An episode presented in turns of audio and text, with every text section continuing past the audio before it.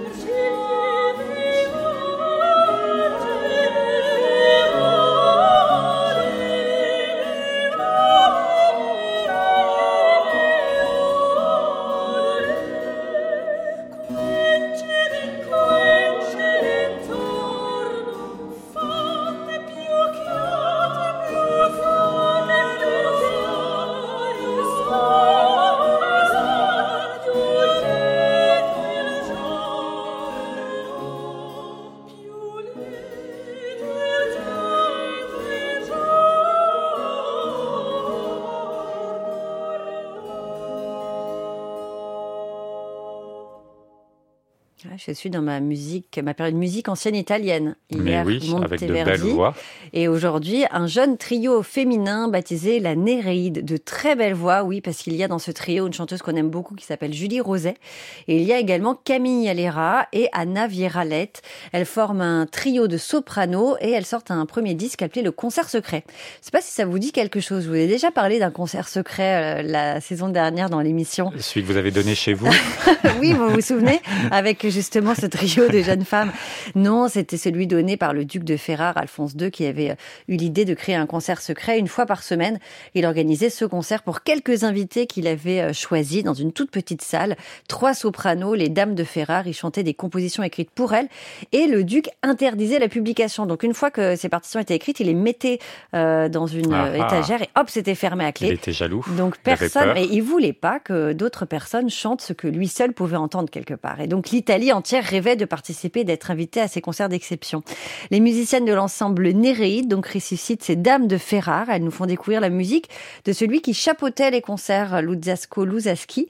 Ce dernier a conçu des pièces sur mesure pour ces trois dames, des œuvres virtuoses. Ce sont donc euh, ces pages, entre autres, qu'on retrouve dans ce disque excellent et c'est notre disque du jour.